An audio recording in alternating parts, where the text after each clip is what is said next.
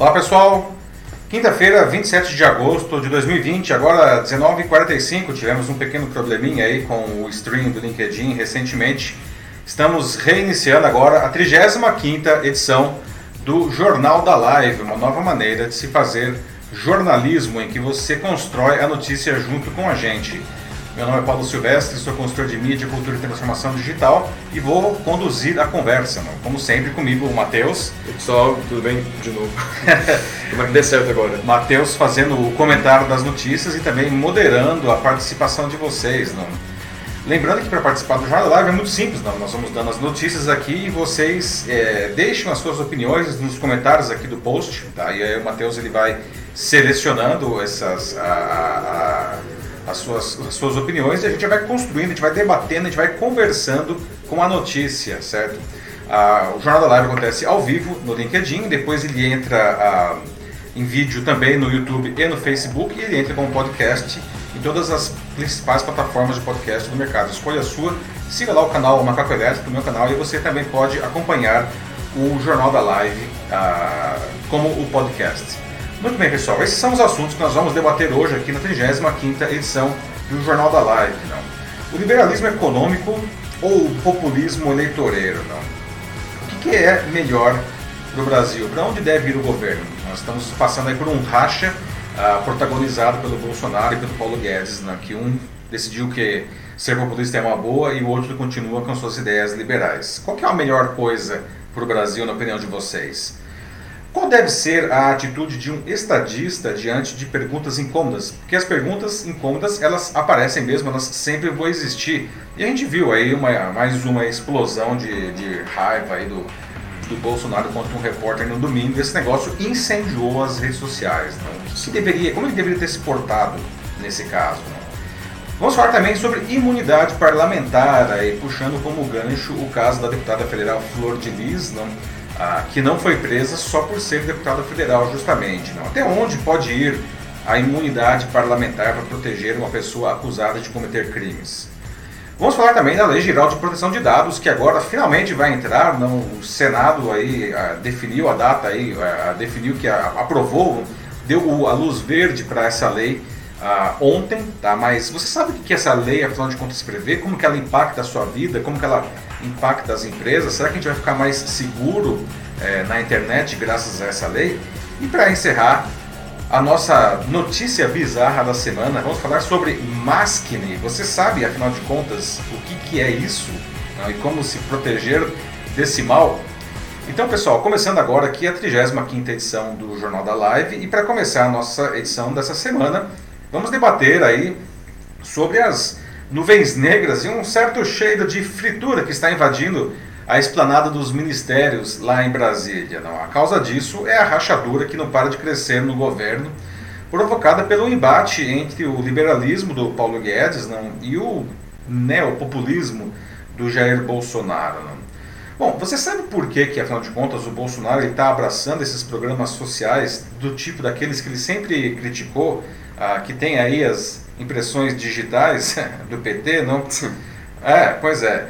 Com essa guinada presidencial, as propostas liberais do, do Paulo Guedes, elas emperraram, não? Ah, você acha que as ideias do ministro da Economia, elas são positivas para o Brasil, as ideias liberais dele, não? Claro que a pandemia de Covid-19 catalisou esse verdadeiro cavalo de pau do governo federal, não? Mas o que será melhor, afinal de contas, para o Brasil, para a sociedade? Não? As propostas do Guedes as propostas do Bolsonaro ou alguma coisa que é diferente de tudo isso daí. Né? Na semana passada, o Paulo Guedes ele, ele prometeu o que ele chamou de, nada modestamente, aliás, de Big Bang econômico, uma referência à explosão que deu origem ao universo. Bom, o chamado posto Ipiranga do, do Bolsonaro nunca foi conhecido mesmo pela sua modéstia. Né? Bom, o nome oficial desse Big Bang é Renda Brasil, apresentado pelo governo federal como uma ampliação do Bolsa Família. O programa social do governo prevê três atos ao longo da sua implantação. A primeira, a transferência de renda com o fim do auxílio emergencial de 600 reais por causa do Covid-19 e a transição para o Renda Brasil. Um novo programa de emprego batizado de carteira verde e amarela que vai baratear a contratação dos contemplados do programa e prevê um, um complemento de renda numa espécie de imposto negativo. e a desoneração da, das folhas de pagamentos não, com a redução dos encargos que as empresas pagam sobre salários. O tal Big Bang ele atenderia então à revolução liberal né, do lado do Guedes e ao recém-convertido ao populismo Bolsonaro. Só que para bancar o custo calculado em 52 bilhões de reais do Renda Brasil, o Guedes ele propõe a extinção de programas que ele considera ineficientes, como o abono salarial, que é um benefício de um salário mínimo voltado para quem ganha até dois pisos, o seguro defeso, que é pago para pescadores artesanais no período de reprodução dos peixes, quando a pesca fica proibida, o salário família, que é pago a trabalhadores formais e autônomos que contribuem para o INSS de acordo com a quantidade de filhos, e o Farmácia Popular, que é a distribuição gratuita de medicamentos. Outra coisa que ainda pode dançar nessa história né, são as deduções no imposto de renda de pessoa física de gastos com saúde e educação. O Guedes ele propôs um, que o valor repassado pelo Renda Brasil uh, fosse de 247 reais por mês. E aí o Bolsonaro jogou uma chave inglesa nas engrenagens e mandou parar tudo. Ele não gostou do valor proposto, ele quer alguma coisa em torno de 300 reais por mês. Né? Também não gostou dos meios impopulares para levantar os fundos para viabilizar o programa. E aí o Guedes não gostou, mas como de costume fez a sua tradicional cara de paisagem, disse que quem manda é o presidente. Né? Mas ele deu um recado, né? ao não ir na terça ao evento de lançamento do Casa Verde Amarela, que é o novo nome do Minha Casa Minha Vida. O programa habitacional, ele, o Casa Verde Amarela, né? ele é capitaneado pelo ministro do Desenvolvimento Regional, que é o Rogério Marinho, que é um antagonista do Guedes na esplanada, diga-se de passagem. Tudo isso está acontecendo porque o Bolsonaro está inebriado, está apaixonado com a elevação da popularidade por causa do auxílio emergencial. Ele descobriu que distribuir dinheiro aumenta a popularidade de qualquer governo e ele não quer perder isso daí. Ele decidiu até anabolizar né, o Bolsa Família em valor de beneficiários.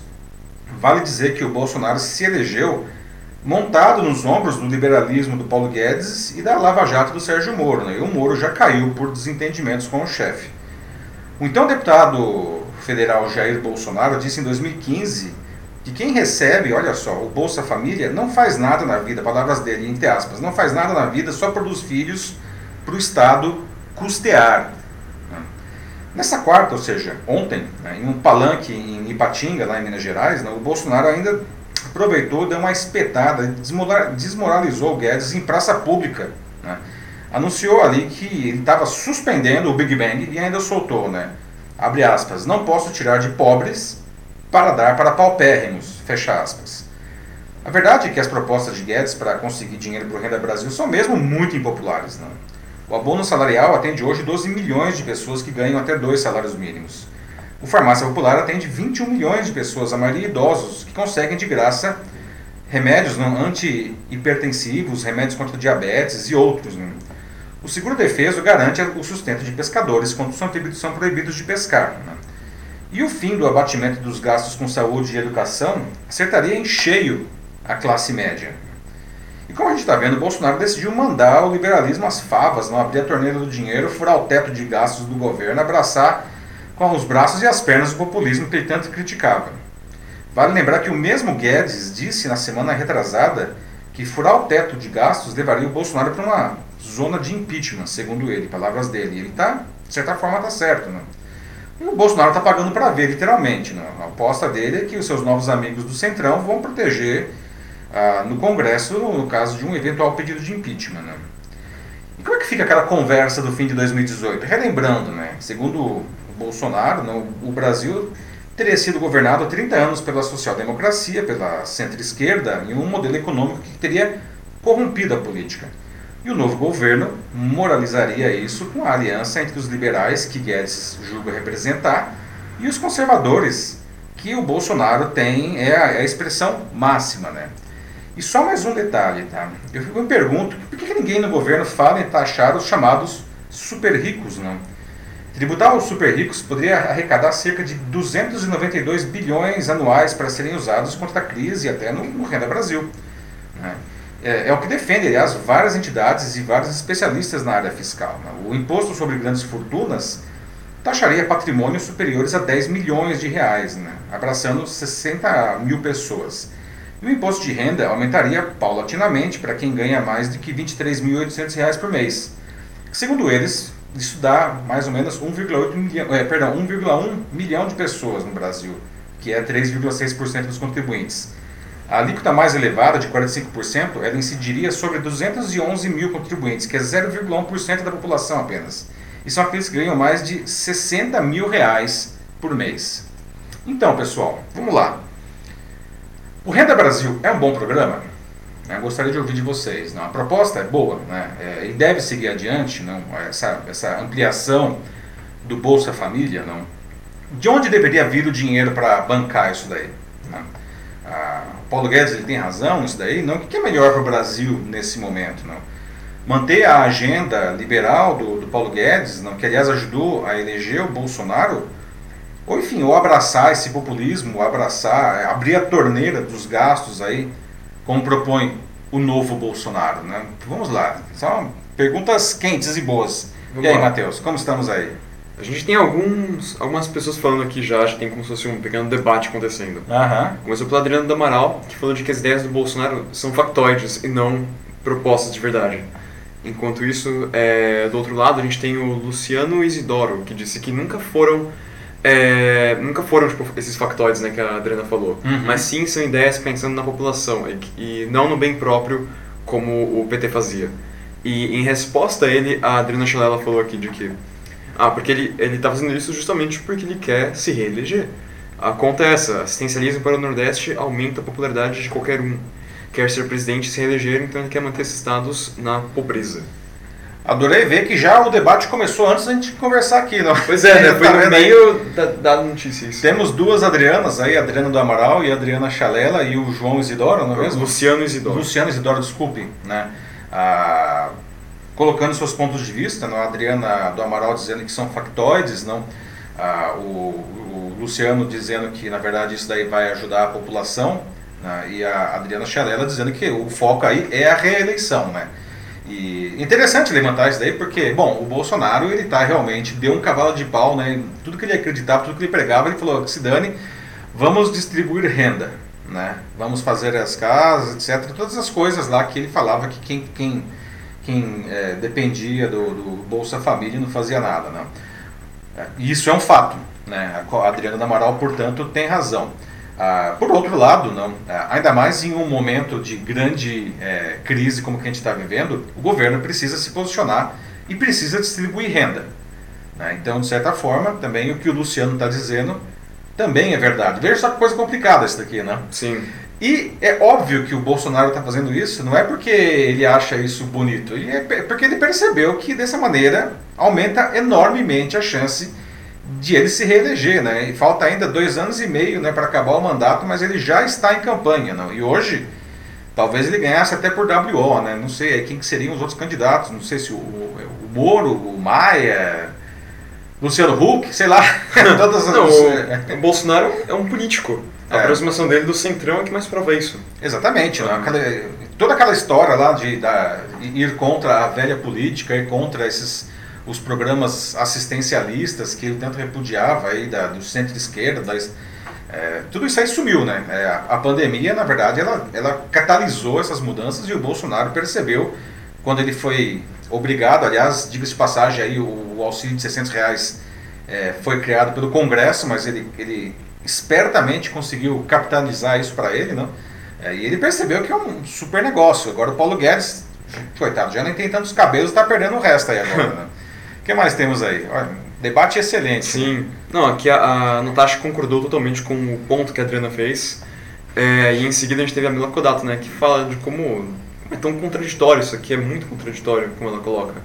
Né, alguém assim como o Bolsonaro, que como a gente já falou, né, começa com essa pauta liberal, mas aí agora, nesse meio do caminho, ele muda, assim, tipo, o foco dele é completamente pro centrão e já para esse populismo, né, que, de verdade, né, ele criticava tanto antes. É, Pois é, né? Mas aí como, a, começou a bater, não, nos sim, fundilhos, ou até mais talvez no pescoço, não. Aí o negócio estava ficando feio e não sei se dizer, mas talvez ele tenha dado sorte, não? Quando ele percebeu, ele foi obrigado a fazer, a, a, enfim, a distribuir os 600 reais e de repente a aprovação dele cresceu 5 pontos percentuais.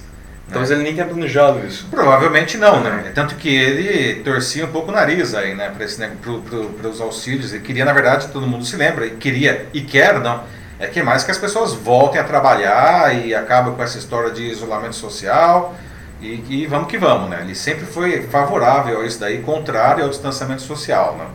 É, os 600 reais aí foi um remédio amargo que ele teve que engolir, mas veja só, deu mais certo que hidroxicloroquina, não? pelo menos aí para a popularidade dele, não?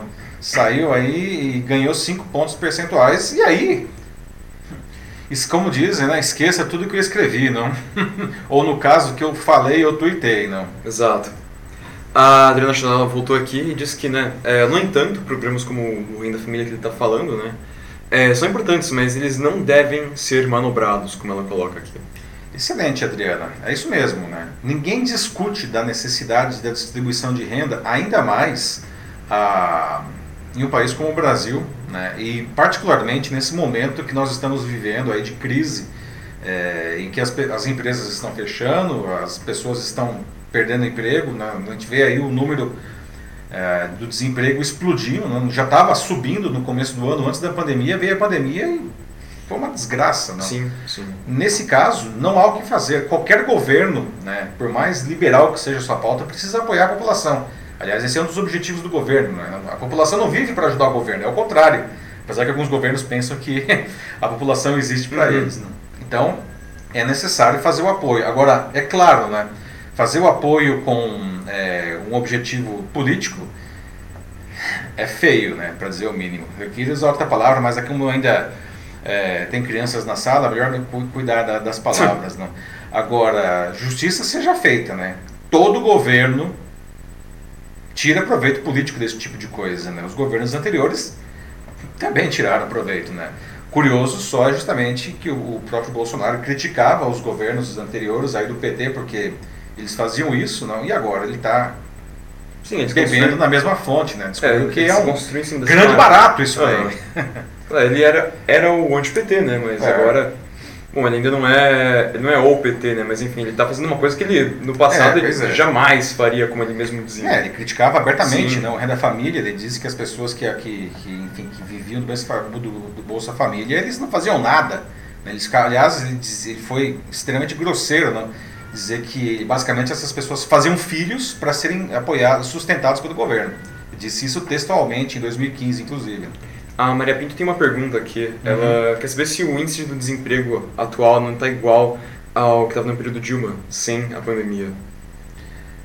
Ah, sem a pandemia. É, ou seja, o, o, desemprego antes da pandemia, porque hoje está infinitamente maior, né? Não, é então, é, ela está dizendo aqui de que a pergunta dela é justamente essa: se o, o que a gente tem agora uhum. não está igual é, a como estava no período Dilma, que não tinha pandemia. Então vamos lá, excelente ponto. É, o, o, desemprego da. Quando a Dilma, enfim, não quando a Dilma, mas quando o Temer saiu, não, vamos dizer assim, vamos colocar a coisa é, antes e depois do Bolsonaro, que eu acho que talvez seja a pergunta mais. Correta aí, né? Uhum. Ah, antes do. Quando o Bolsonaro assumiu, se não me falha a memória, vamos lá, nós tínhamos 13,5% de taxa de desemprego, né? e alguma coisa como 6% de desalentados, que são aquelas pessoas que, que desistam, tão, desistiram de procurar emprego. Né? O que dava mais ou menos 20% da população economicamente ativa é, sem trabalho. Né? Ah, o Bolsonaro assumiu, né, a, a, taxa caiu levemente, não? Chegamos aí a, a quanto que está dando aí? É, aqui, é, acabei de checar a informação. Aqui? Sim, sim, foi em janeiro de 2019, ano passado, né?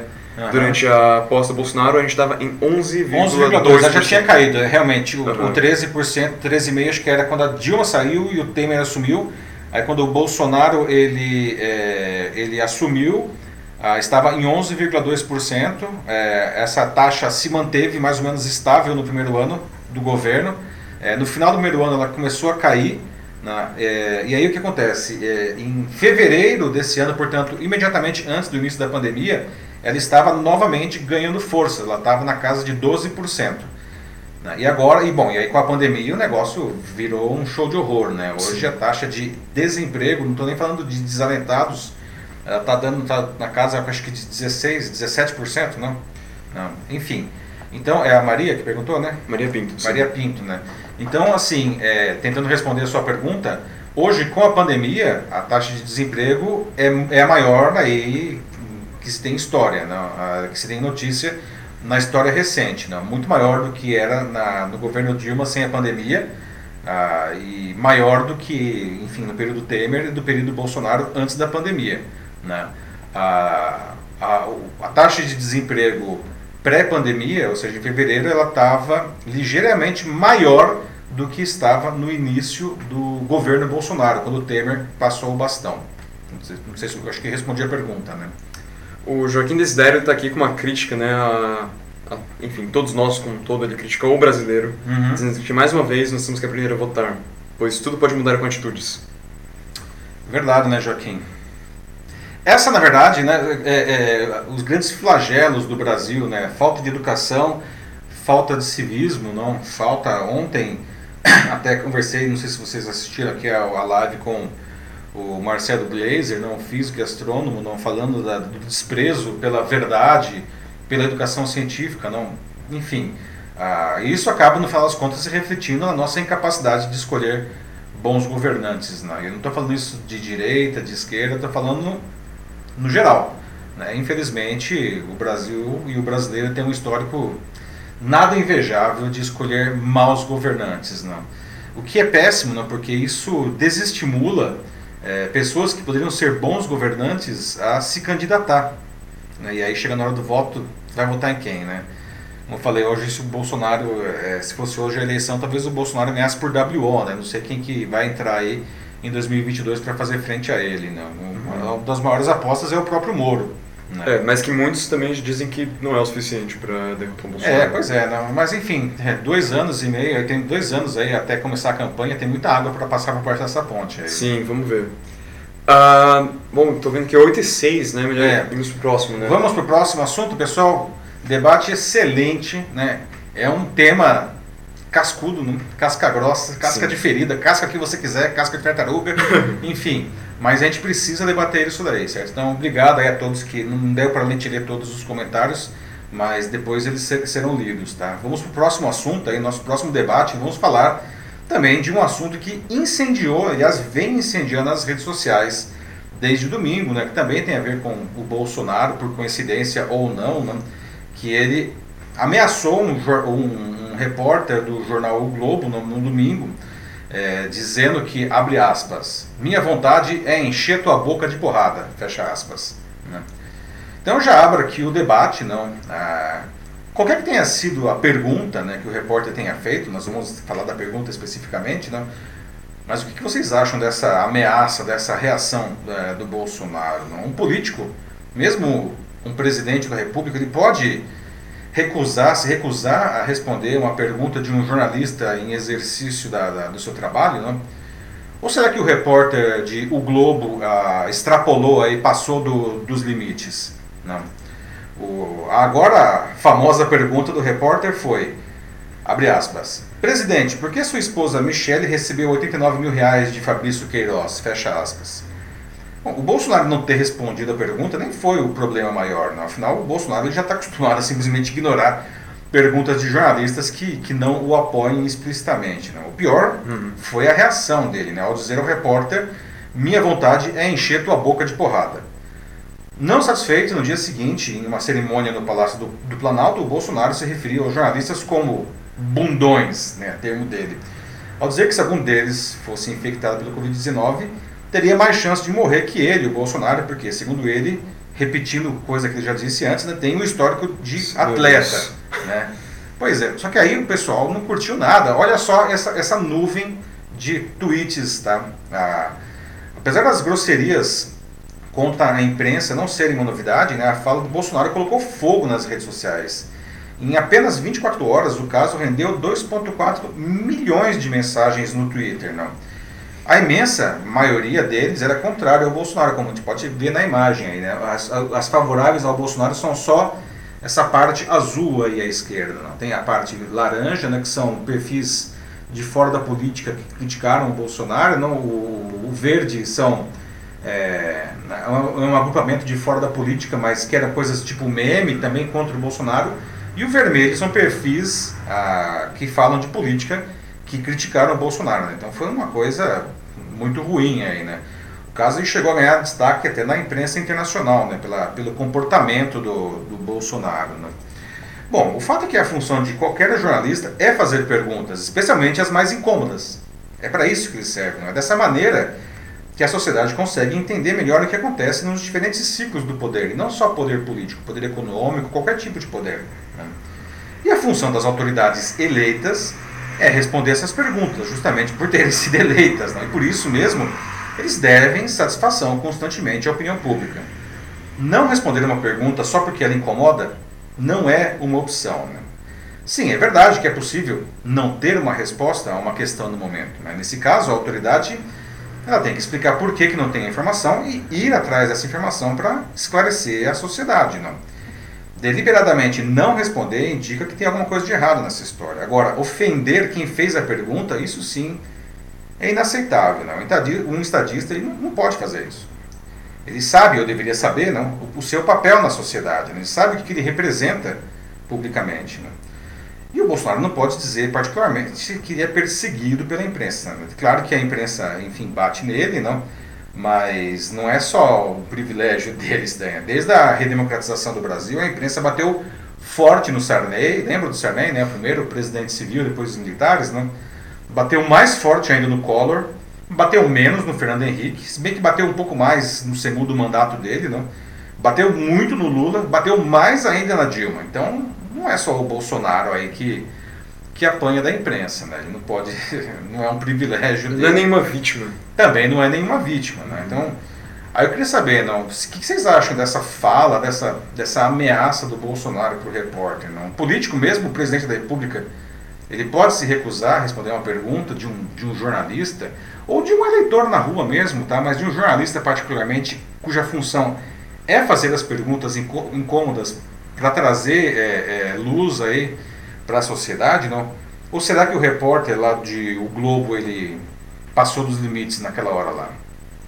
Olha, eu tenho aqui dois comentários já que basicamente se complementam. Uhum. Mila Kodato fala né, de que isso é um show de horror, sem comparação. E a Ana Lúcia Souza Machado diz de que, né, olha o nível do vocabulário que o nosso presidente usa, né, aquele que deveria, teoricamente, representar toda a população brasileira, né? Uhum. É triste, lamentável e, ver, e, vergonhoso, como ela mesma conclui. É, pois é, né? Mila e, e, e Ana, não, é, excelentes comentários, não. Tem uma questão aí também, né, que independentemente da, do teor, digamos assim, de uma, de uma declaração, a gente tem que tomar muito cuidado aí com as palavras que a gente usa, né? E, e isso também não é um privilégio do, do do Bolsonaro, né, a gente tem aí casos notórios de ex-presidentes aí que escolhiam muito mal as suas palavras, né? ainda que de maneiras diferentes, não, mas acho que faz muito tempo que a gente não vê aí um presidente que escolhe bem as palavras. Né? Tem, bom, teve o caso do Temer, né? Só que o caso do Temer ele era o contrário, né? ele era tão rebuscado que as pessoas não entendiam. É, o vampirão mesmo. casos, não. Então, uh, mas realmente essa questão da, da agressividade do Bolsonaro, não, né? isso por si só já gera assunto para as redes sociais e para as mídias, né? Sim. Para é, a imprensa, inclusive internacional, né? Em seguida, tem um comentário da Norma Sonsini, que ela traz uma Norma. proposta interessante para a formação de políticos. Diga. Ela diz que todos eles deveriam obrigatoriamente passar por uma formação em diplomacia. Olha, Norma, isso é uhum. interessante, viu? Uh, pelo menos eu acho que talvez isso não fosse viável para cargos uh, legislativos pelo volume, não mas para cargos uh, do executivo, isso seria de repente uma, uma, boa, uma boa coisa aí, né? Interessante. Sim, é. ah, a questão seria só ser capaz de cobrar tudo isso deles, não é? É, pois é. oh, em seguida eu tenho o Joaquim Desdero Neto. Ele diz que falta sempre uma coisa chamada é, educação e bom senso, pois deveriam fazer reciclagem para ocupar cargos públicos, para saber que responder com educação e esclarecer a opinião pública sobre todos, né, quaisquer assuntos.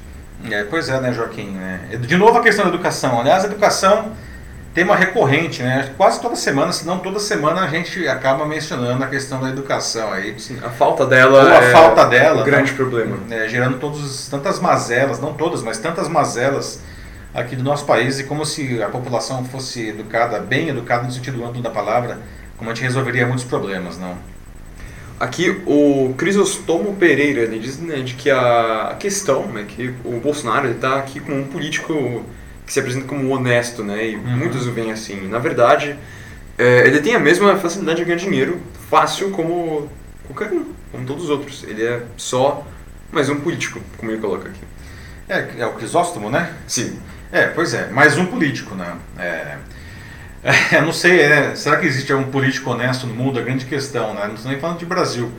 Algum político, algum político que seja realmente honesto, não, para a gente poder confiar, é, é uma coisa que se aparecer o cara precisaria fazer, né, tirar, ó, o, descobrir o DNA desse sujeito para ver que infelizmente é difícil, são quase não dá para generalizar, não.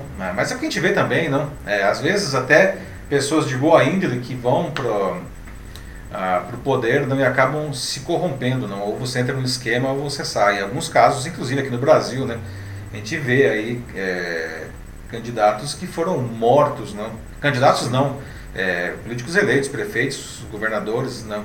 Realmente não teve nenhum presidente que foi assassinado no Brasil, né? É, é só um, um quase presidente, né? O é, caso Tancredo Neves. É, é, bom, isso é uma outra história. Teorias da conspiração à parte, né? Mas a gente teve, é teve até um caso né, que ficou famoso há alguns anos, talvez vocês se lembrem, o prefeito de Santo André, aqui na região da Grande São Paulo, do ABC, não, que estava investigando a máfia das empresas de transporte público e ele acabou assassinado. Não? E aí, enfim. É, é duro, né? já diz bastante, eu é, acho. O que mais temos aí, mãe? É, mais um aqui antes do próximo. Sim. A Norma diz que devemos recorrer à psicanálise para entender o fenômeno Bolsonaro. Pois é, entender esse fenômeno, Norma, é, olha, é, precisamos usar muitos recursos aí mesmo, né? De... Olha, eu não é. sei se vai ser a psicanálise, mas certeza, tipo, essa vai ser uma época amplamente estudada no futuro. Eu acho que sim, né? É um, é um fato, né? Não só pelas questões políticas, mas a própria questão de posicionamento, da manipulação da população, as fake news, a desinformação. Isso já é bastante estudado, mas isso daqui vai ficar nos pra, livros para é, sempre. É, dos livros, né? Até na, na semana passada, no vídeo de segunda-feira, eu, eu, eu falei sobre qual é o legado que nós estamos construindo, né? até brinquei, será que a Bossa Nova surgiria em um Brasil como hoje? Certamente não, né? O Brasil hoje é muito diferente do Brasil do final dos anos 50, início dos anos 60, quando surgiu a Bossa Nova. Né? Pois é. é. Vamos, ao próximo assunto? Né? Nosso próximo assunto vamos debater a questão da imunidade parlamentar, né? justamente. Né? Ah, vocês acham que ela pode proteger alguém culpado por um crime? Hum. Alguém que a polícia afirma ter provas e ter cometido um crime bárbaro, por exemplo, assassinato, ela pode deixar de ir para a cadeia apenas por ser parlamentar? Não? O fórum privilegiado, ele pode até mesmo impedir investigações criminais contra políticos é, em exercício de mandato sem que o legislativo, enfim, autorize isso previamente? Não. O caso da deputada federal Flor de Lis, que vocês veem aí na foto, não, acusada de tramar com os filhos o assassinato do seu marido, o pastor Anderson do Carmo de Souza, é um exemplo que está acontecendo agora. Né? O, o, pastor foi executado com mais de 30 tiros na madrugada de 16 de junho de 2019, pouco depois de chegar em casa em Niterói. Após o crime, a Flor de Lis ela relatou em depoimento e à imprensa que o pastor teria sido morto em um assalto. Né?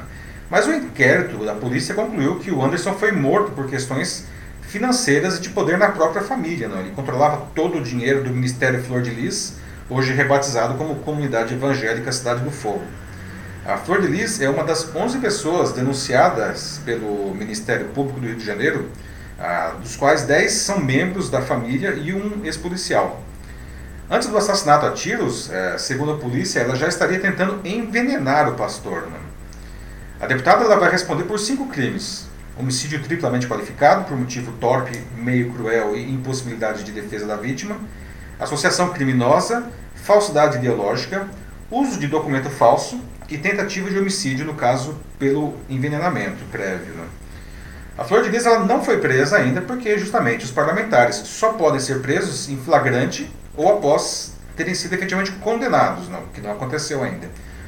A Câmara ela pode abrir processo de cassação do mandato, e aí ela seria presa, não? Mas isso não aconteceu. Né? O PSD, que é o partido da Flor de Lis, a suspendeu, mas isso não é suficiente ainda para que ela seja presa. Né? Uhum. A imunidade parlamentar ela prevê uh, que membros do legislativo recebam uma imunidade jurídica, não, não podendo ser processados criminalmente. Não. Uh, antes de ser processado, é necessário que a imunidade ela seja removida, geralmente por um Tribunal de Justiça Superior ou pelo próprio Parlamento. Né? Isso reduz a possibilidade de pressionar um membro do parlamento a, a mudar seu voto a, por medo de ser processado. Mas no Brasil a gente está cansado de ver distorções né, disso daí. Né? O exemplo da deputada Flor de Lis, que é um exemplo terrível, não é verdade. É, né? E é somente mais recente. É, né? é de uma pessoa que está sendo protegida de algo não, pela sua atuação parlamentar. Não. Mas então, e aí, o que, que, vocês acham? Como que vocês veem a imunidade parlamentar? Porque ela tem um, um motivo de ser, que é justamente proteger os, legisla os deputados, os vereadores, os senadores, não, de pressões é, pelo cargo que eles oferecem, né, que eles exercem, desculpa.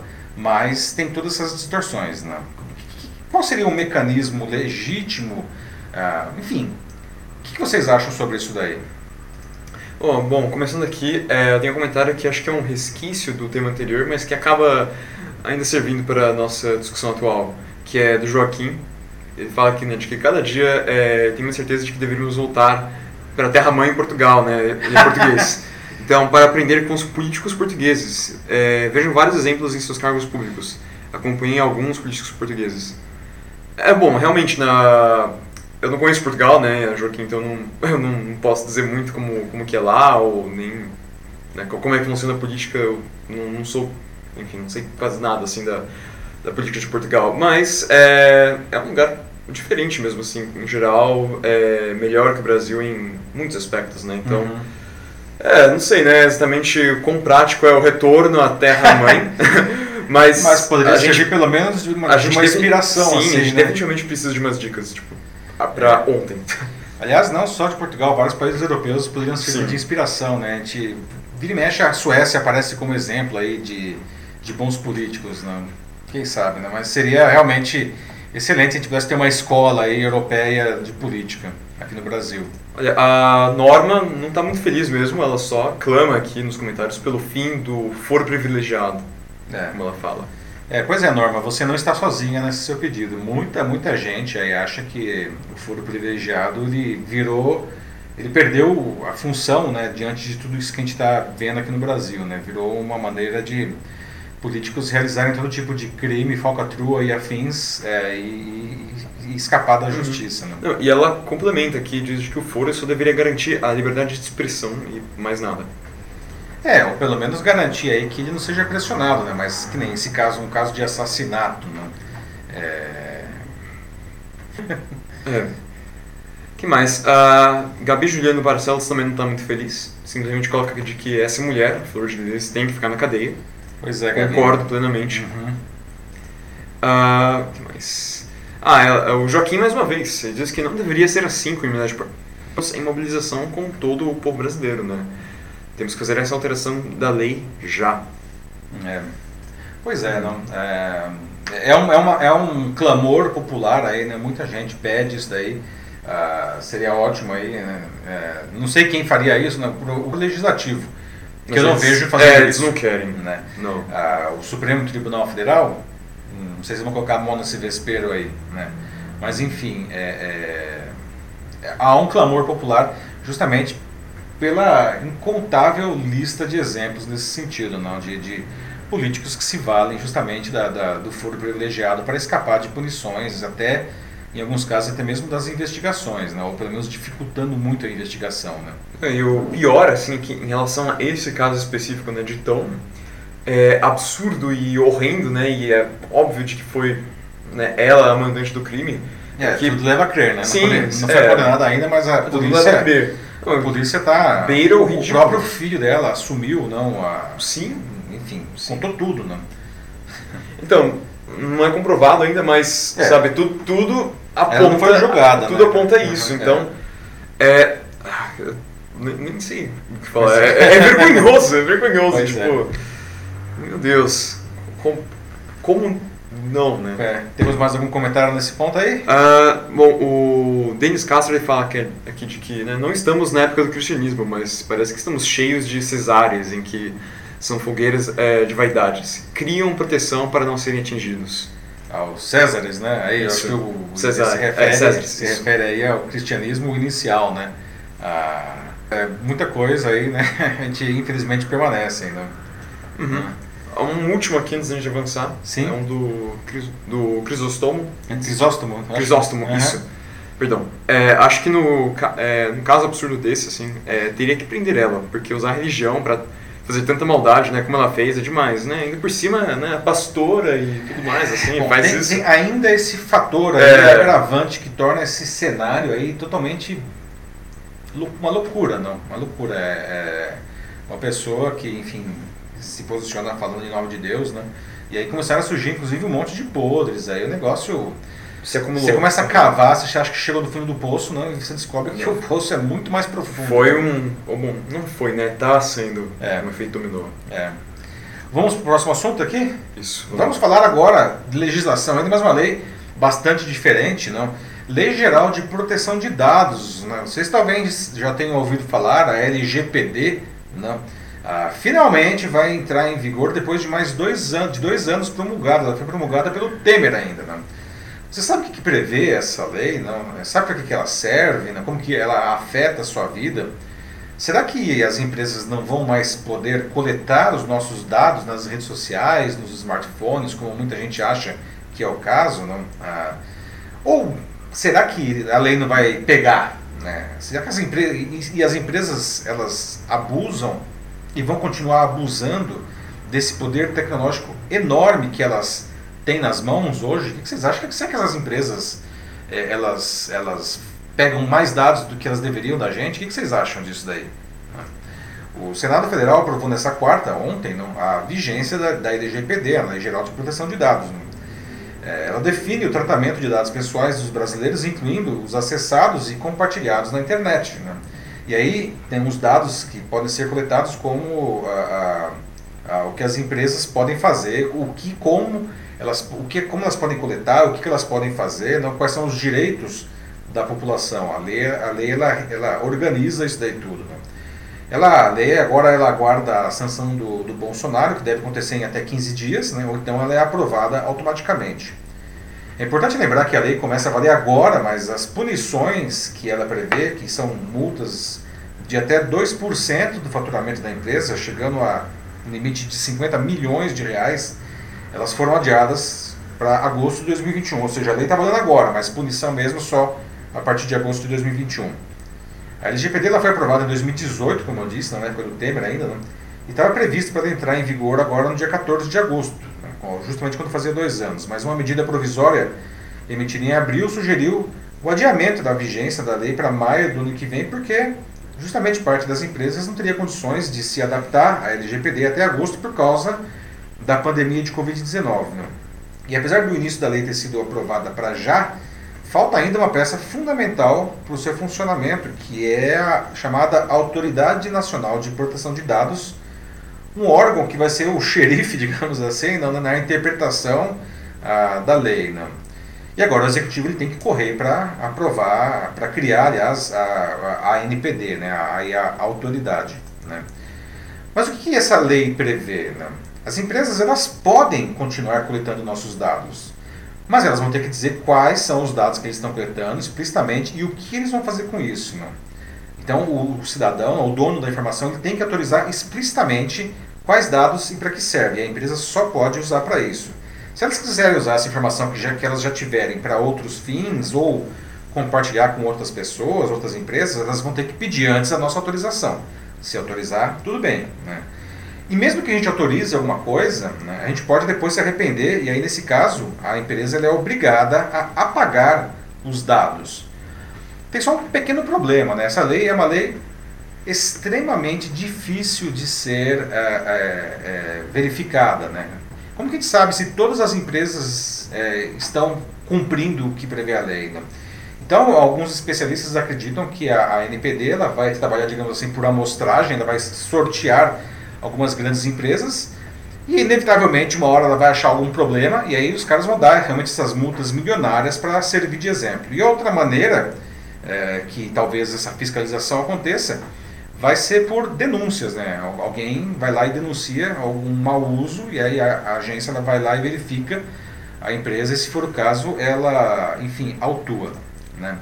Bom, o que vocês acham da LGPD? É uma boa lei? Né? É uma lei importante? Né? Ah, você se sente mais protegido digitalmente agora que tem essa lei, não? Ou vocês acham que as empresas, que essa lei vai ser mais uma lei para inglês ver, que as empresas vão continuar abusando e fazendo o que elas bem entenderem com as nossas informações, não? Tem mais, será que nós, os usuários, né? Essa é uma pergunta interessante, né? Será que nós cuidamos bem da, das nossas próprias informações? Ou a gente não está nem aí, a gente distribui isso daí sem os cuidados necessários, né? Como a gente vê nesses aplicativozinhos aí, né? Como que eu vou ficar mais velho, né? Que os caras vão lá e sequestram uma quantidade enorme de informações nossas que nós graciosamente compartilhamos. O que vocês acham? Sim, ou o próprio TikTok tem muitas pessoas que se incomodam né, É. com a quantidade de dados. O TikTok pega muitas informações, mas Sim, não ele, sim. só ele. Pegar o Facebook mesmo, É, é o Caraca. exemplo máximo aí, né? Mas e aí, temos o pessoal falando já? Temos aqui, começo com o Denis Castro, ele diz de que se seguir pela Europa, ele está curioso para ver como é, vão ficar é, os direitos autorais, né, onde as mídias sociais podem ser punidas, como o uso não liberado pelos autores. Então, é, essa é a curiosidade que fica para ele. Ou será que eles vão tirar isso da lei também? É outra pergunta que ele faz. É, é, então, na verdade, o direito não é legislado ah, pela LGPD deles, tá? É uma outra questão ah, que também está tramitando aí, não? A, a, a- que é uma questão de, de, de quem é responsável pelo que é publicado nas redes sociais, né? inclusive do ponto de vista de penalização, né? Ah, mas é- essa é outra história. Mas se mencionou a questão da Europa, né? Curioso porque a LGPD ela é fortemente baseada em uma legislação europeia equivalente, que é o GDPR, né? GDPR, não? que é uma legislação europeia que já está rodando aí há três anos, se não me engano, não? e que tem provocado mudanças profundas nas empresas do velho continente. Aí. A Cláudia Fernandes aqui, né, que é analista de ADM financeira, ela está feliz né, de que a LGPD vai finalmente entrar, porque para ela isso é um novo nicho na, na área dela, né, como analista financeira. Vários projetos e, né, segundo ela aqui, vai ser ótimo, mas ela já coloca aqui o aviso dela, né, de que na opinião pessoal dela, as empresas têm que começar a se preparar já agora. É, pois é, na verdade as empresas elas já deveriam estar se preparando, né? A- A lei ela demorou dois anos para entrar, Sim. ela teve esse prazo inicial aí até 14 de agosto desse ano, justamente para que as empresas tivessem tempo de fazer as, as mudanças, Cláudia, muito bem colocado, tá? porque não é pouca coisa. É. É uma mudança de política, mudanças técnicas também, mudança de cultura da empresa em muitos casos, né? porque as empresas estão acostumadas a fazer o que elas bem entenderem com os nossos dados, isso vai ter que mudar culturalmente. Né? Ah, surge inclusive novas figuras nas empresas, né? o DPO, aí, não, o, o, o- responsável justamente pelos dados dos usuários dentro da empresa. Né? Ah, aliás, fica uma dica aí profissional né, para quem é da área, né? Ah, de, enfim, se especializar nisso daí, porque ah, já tem, mas vai ter cada vez mais empresas contratando, necessitando desse tipo de, de profissional. Né? O Joaquim Desidero Neto ele coloca aqui de que não há tempo hábil para as empresas fazerem este processo, o que é uma lei, como você mesmo falou, é difícil de se verificar e sua atuação será Uhum. uma piada, na opinião do Joaquim. Não tem vínculo ainda legal e ainda mais nessa estrutura. É, pois é, essa é a grande questão, né, Joaquim? Será que a lei pega? Espero sinceramente que pegue. É uma lei importante, ela é, é, o que ela propõe é, é bem-vindo, mas é uma lei realmente muito, muito, muito difícil de ser fiscalizada, né? Como eu disse, é, deve ser por amostragem ou por denúncias, tá? Agora, a- é, se a empresa ela está querendo resolver agora esse problema aí, não? Ah, ela vai, é, vai ser complicado, não? Porque ah, já tem aí um, um tempo aí que, que o negócio tá, tá rodando dois anos para as empresas se organizarem, né? Uhum. Não, e aqui ele fala sobre a questão do. de que não há tempo hábil, mas na verdade é, teve, não é? Dois anos. Sim. né? Dois anos. É, então, tipo, acho que já. Dois anos. As empresas tá tiveram então. dois anos para se organizar. É, então, É. tipo, acho que não tem muita desculpa agora, mas claro, a questão do, da verificação é um problema real, né? E acho que só pagando pra ver. Aí, É, vamos ver aí o que acontece, não? É, temos aí, bom, as empresas ainda não vão ser autuadas, não? A- a- as punições elas só vão acontecer a partir de agosto de 21, né? Então vamos Uhum. ver aí se o tempo Então daqui a um ano. é, daqui a um ano, né? Temos mais algum assunto, mais algum comentário aí? É, não, não, não, Não? temos. Então vamos, vamos partir aí, ó, agora é 8h34, né? Estamos aí, começamos com um tempinho aí de, de atraso, não? Ah, vamos entrar agora na nossa última notícia, a notícia bizarra da semana, não? Gente, vocês sabem o que é Maskne? Né? Pelo nome é familiar, né? É, é Maskne, né? Essa palavrinha aí é uma mistura da, da, de duas outras palavras, não? A máscara e acne, né? ou seja, acne causada no nosso rosto pelo uso prolongado das máscaras por conta da, enfim, da proteção contra o Covid-19. Não. Você está sofrendo com isso? Está surgindo aí umas perebas aí no seu rosto, no lugar da, da enfim, da acne, né? uh, no lugar da máscara, aliás, não? Você sabe como evitar esse problema, não? Ou será, puxa vida, talvez a acne seja pior que o coronavírus? Não vai pensar, não? É. Ah, o que causa exatamente a, a mascne? Né? Ah, ele acontece por uma combinação de, de fatores. Aí, né? O primeiro é que a máscara fica continuamente raspando na, na nossa pele. Né? Isso pode causar pequenas rupturas nela, facilitando a entrada de, de bactérias e de sujeira. Né? E, bom, esses invasores, né, eles entopem os poros, favorecendo o problema. Além disso, o ar fica úmido embaixo da máscara por causa da respiração. Né? Isso cria um ambiente quente, úmido, que aumenta a produção de suor, de oleosidade de bactérias. Né?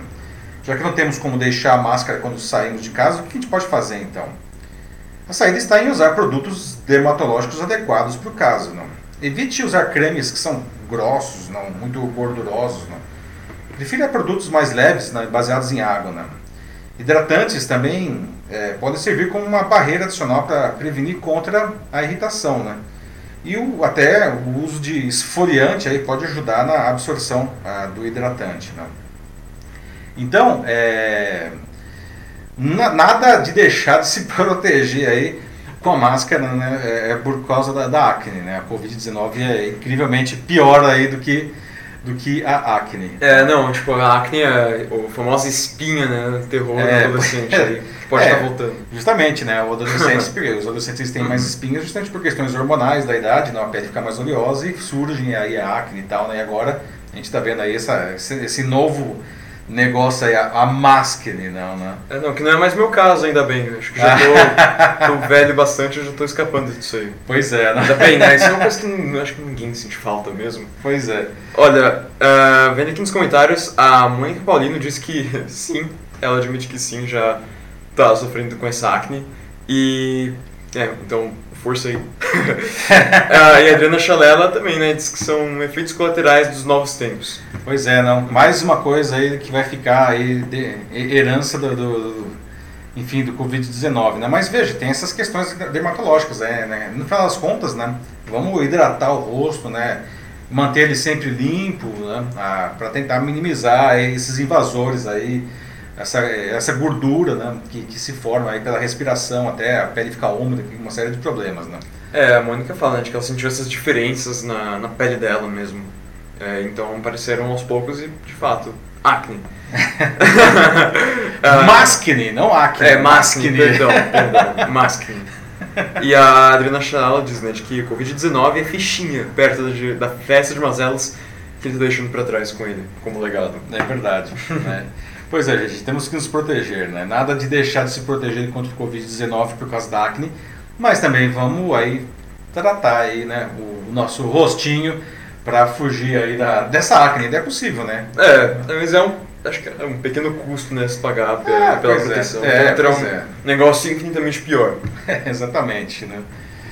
É isso aí, vamos encerrar então nossa é edição isso. hoje, pessoal. Agora aqui 8h38, tá? Estamos encerrando a 35 edição do Jornal da Live. Não, novamente, um grande prazer aí contar com a participação de vocês, os comentários excelentes, o debate muito bom, mesmo em temas mais densos. Essa é a proposta do Jornal da Live, não? trazer é, temas que são necessários é, para o debate, porque dessa maneira, enfim, a sociedade ela cresce, não? até com pontos de vista divergentes. Então, obrigado pela presença de todos. Quinta-feira que vem estamos de volta às 19h30. Se quiserem, já pode deixar novos temas aqui nos comentários. Uhum, que vontade. E é isso daí. Pessoal, um grande abraço. Tchau, tchau. Falou, pessoal. Se cuidem. Boa noite e até a próxima.